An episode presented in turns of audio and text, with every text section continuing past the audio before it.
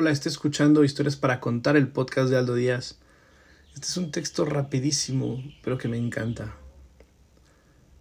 Dijo Adán al Creador, Quiero darte las gracias, Señor, por el perro.